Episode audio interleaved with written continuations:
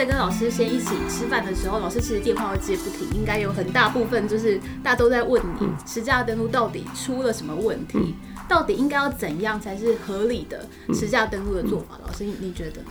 呃，实价登录现在最大的问题之一啦，当然就是我们的呃实价登录地址是模糊的，所以你不知道的实价登录那是到底哪一间房子啊？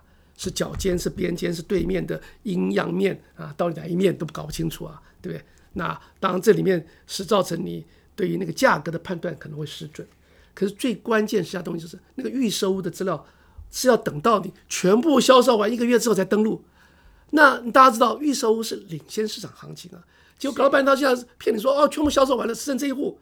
哎，结果你看，结果根本没有啊，对不对？然后都是用欺骗的方式去销售行为。这是我最觉得不道德的，对，所以如果实价登录要求预售屋实价登录卖一户登录一户，那你就一打开来，国王新衣谁在楼有知道了，结果哎搞了半天只有登录两户，你怎么还有一百多户没有卖？你怎么说我你全部卖完了？那个为什么那个不卖？那个不卖我，那个不卖我，对不对？你说啊，那都有人订，那拿出来看呐、对不对？你百货公司买东西，每一个都清楚标价清楚，什么都清楚，结果你预售屋没有。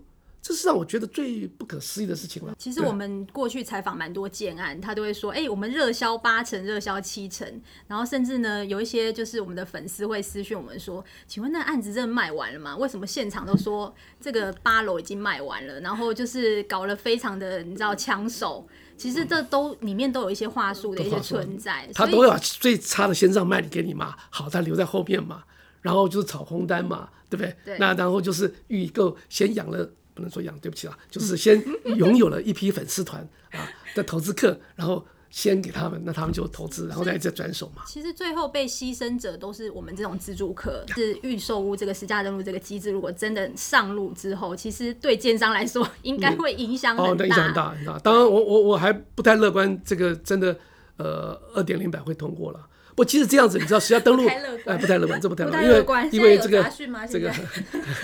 因为这个这个当然都晓，因为预售如果先出来，中国的行情也就慢慢会会比较稳定下来。那卖得好卖不好，从预售可以看出来。因为那个中国你只能看它销售期间多少，啊，它没有不容易知道。那预售知道说销售率多少，OK 啊，所以这个每一个叫零售行情跟。这个这个批发行情，你知道这两差很多，呵呵，所以我知道批发如果不好，那你知道零售大概就不会好，对不对？所以批发是领先指标，所以这个东西很重要。那当实价登录里面的太多盲点了，包含到什么？那里面很多三分之一的是备注栏了，大家知道什么叫备注栏？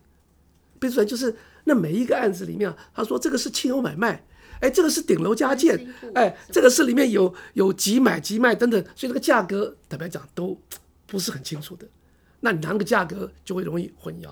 然后又说车位也不含车位，有的有含，有的没有含，那也是搞得你糊里糊涂的，对不对？然后最主要那登录的都是过去的时间，对不对？所以你要现在要买啊，那你别我要来当估价师，来重新从那实价登录里面自己来做调整啊，水平的到底差几楼，楼层价差，水平价差多少，然后屋龄差差多少要加加上去，然后又距离价差多少，哇，那我是估价师，我怎么那么厉害呀、啊？对不对？啊，对。那这个社区到底卖多少，你也搞不清楚，对，真的真的很不透明。对啊，对，完全不透明啊！所以大家拿实价登录里面就有很多的盲点。这就是为什么我自己退休之后啊，我真的花了大力气去建构一个叫好实价的公益平台。嗯，那个里面就是帮助你，你要打上地址，完全是不用一目了然。然后包括这个社区有多少户交易都知清楚，对，而每一户交易的价格都知道，对。然后某某程度你。周围五百公尺范围内的公共设施水准多少，还给你评分，几家银行、几家这个这个公园、学校离捷运站多远等等啊。然后同时它里面附近这个五百公尺范围之内，这个多少个成交案例也都清楚，所以你容易很容易得到现在这个房子在市场上应该价格多少。嗯，那这就用大数据，用人工智慧去估出来结果。那我觉得这个是花了非常大力气。而且最重要的是免费的公益平台。那过去大家价格怎么都是由业者来说了算，现在如果由机器人啊大数据说了算，你觉得如何？对，所以你心中会有那个定锚效果。你不是由建商帮你定那个锚，是你从大数据帮你定了锚，然后从这里面你就可以有自己有点把握，你不要相信他说的。我这次买卖房，大家知道我换房子嘛？我卖房就是用好市价，用这个方式去定我的毛，然后中介说对不起啊，张老师，这个房太贵了，赶快要再杀一层。我太太说没有没这事，这个就是好市价讲的，我们就这个价格卖，一毛都不让，然后然后该要就很透明了。所以我觉得这个都是大家在学习过程中啊，了解很多的美感，然后了解有哪些好的工具可以来运用，然后让自己一生中买最贵的啊这个东西能够有透过做功课，然后让自己多点安心。我觉得这是一个必要的工过程吧。而且像这样子的工具也可以防堵，就是实价登录如果接入到门牌，可能会产生一个弊端，就是很多人会担心说啊，那如果我是建商，我就找一些亲朋好友，就用很高的价钱来做这个顶楼价。但是其实大家如果善用很好的工具，比如说像好市价这样子的网站，它就不会这么轻易被欺骗，说不是你那里的行情就不是这个价。现在连新北市政府他们就是。因为担心实价登录很多人就是作假嘛，然后低买高报嘛，大家有查到很多例子，所以新北市现在所有的实价登录资料都经过好市价先过滤一次，如果超过百分之二十，他就去查你的。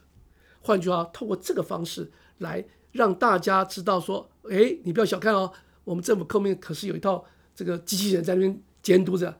那看到你做报低买高报的时候，他就很容易抓出来，然后去查，查到的几率很高，然后再让罚款。那你就知道这里面就不敢作假喽。所以我想，这都是政府或者这个消费者应该多去善用的工具吧。是。所以老师，你觉得实价登录二点零版这个 OK 吗？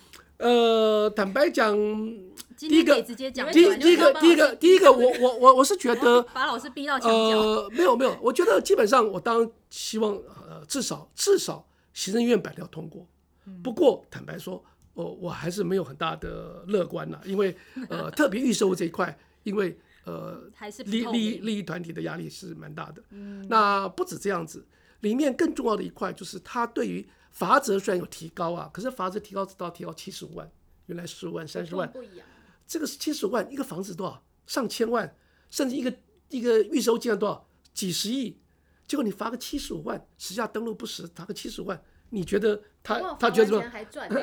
当然，就就是 就是那然后然后呢？你你又查到几率又如果不是很高的话，我刚刚讲，我们知道期望值什么？等于查到的几率乘上你要罚的金额，这才是等于期望值嘛。就你几率很小，即使罚再高，那也没用啊。所以我查到几率很高，好是要查，然后查的金额假设不算很大，可是也不小，乘上去，你知道被罚的几率就很高，所以这个就有效。所以怎么样让杜绝大家？这个作假的诱因，这是实价登录应该还可以加强的吧？第三个更重要是什么？实价登录里面对于租屋的资料其实没有提供的，是，而且都是只有中介才要租，没错。那那个职业房东啊，那些一般的租屋都就最弱势是租屋者，就我们自己年轻人，坦白讲，被逼的很多是因为租房子资讯不好，或租房子品质很差，才去买房子，被迫买房子，并不是。如果你看在欧洲这些国家，百分之四十人是租房子啊，特别都会区里面，他怎么租房子很好啊，租房资讯很透明啊，所以租屋市场的健全比那个买卖房子健全更重要。更重要。那可是实价登录这这一块，坦白讲，一直缺乏，一直缺乏，对不对？那我觉得这些都是还可以有努力改善的空间了。不过基本上，当然我们都诶、呃、肯定政府想要求好了，可是。呃，不能口口会实不会嘛，哦，这个就是 呃，真的做到来说，所以我现在也不敢讲啦，对不对？可是我们看到那个央行的政策，就昨天宣布，今天就对，今天就实施，对不对？隔天就实施，而且马上就做，我、哦、那个大家就很有感呐、啊。那其他的现在还在说我要延役，延役啊，有的说还延役两年，那个那个囤房税，那我就想吧，好吧，那我们就再再再忍耐一下吧。拭目以待，看最后出来的方案到底会会长怎样。